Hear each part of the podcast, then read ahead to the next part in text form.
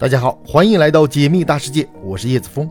今天我们来聊一聊，如果在火星上栽树，增加氧气的含量，会不会把火星变得适合人类居住呢？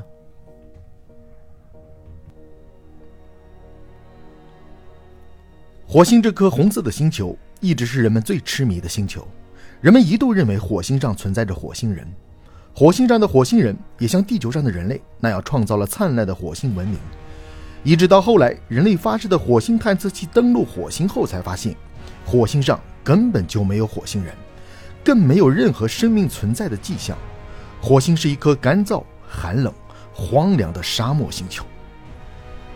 虽然现实的火星和人类原先想象的火星大相径庭，但是人类对火星探索的热情丝毫没有减弱。这又是为什么呢？对于火星探索，科学家给出了很多理由。我们可以简单的来了解一下。首先，火星是太阳系中地球的邻居，它到地球的距离最近的时候大约只有五千五百万公里，这么近的距离便于我们到那里去探索。其次，远古时期的火星和地球的气候非常的相似，那时候火星上有河流、湖泊和海洋，生命是否会在火星上出现过呢？这很值得我们去研究。最后，科学家认为。人类在未来可以移居到火星上生活。科学家认为，在未来，人类可以把火星改造成人类的第二个家园。但目前来看，这只是科学家的一个设想罢了。火星探测器告诉我们，现在的火星非常的荒凉，比地球上最荒凉的沙漠还要荒凉得多，没有一丝生命存在的迹象。目前火星上也存在着水，但是火星上的水都是以固体冰的形式存在于火星地表以下。火星的大气稀薄，主要成分是二氧化碳，氧气的含量极低，根本不适合人类生存。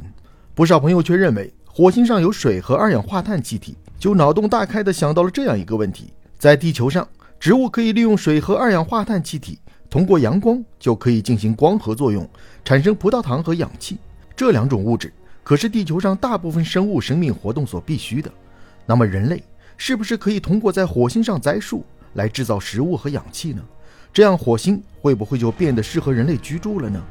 现在人们提倡通过栽树来改善地球的环境，但是要在火星上栽活一棵树可不是一件容易的事情。我们来看看我们在地球上栽活一棵树需要哪些条件呢？首先要有合适的温度，一般情况下我们会选择在春天的时候栽树。春天时候的气温逐渐转暖，是万物复苏的季节。当气温达到十摄氏度以上的时候，植物就可以发芽生长。火星是要比地球寒冷的，火星在夏季的时候可以上升到二十七摄氏度左右，这个温度看起来很适合植树。火星上的平均温度大约是零下五十五摄氏度，冬季的时候气温低至零下一百三十三摄氏度。单从气温上考虑，我们在火星夏天栽的树，到了火星的冬季就会被冻死了。其次要有合适的土壤。地球上的土壤是经过了地球上的生物十几亿年的改良而来的，已经非常适合植物生长了。地球上的土壤不但含有丰富的矿物质，而且还含有丰富的适合植物生长的有机物质。而火星上的土壤不但没有地球土壤中的有机物质，而且还具有非常强的腐蚀性，在火星这样的土壤中栽树是很难成活的。最后要有充足的水分，我们在栽树的时候总是要给树苗浇上足够的水。火星上虽然也有水，但是这些水大多是以固态冰的形式存在于火星的地表之下和两极的冰冠上。我们在火星上也发现了液态水，但是这些水埋藏在一千五百米深的火星地下，并且科学家认为这些水是盐分极高的咸水，是不适合直接饮用和植树的。以上栽树的三个条件在火星上都不具备，况且火星上还有其他影响生命存活的不利因素，因此。如果我们直接在火星上栽树，是栽不活的。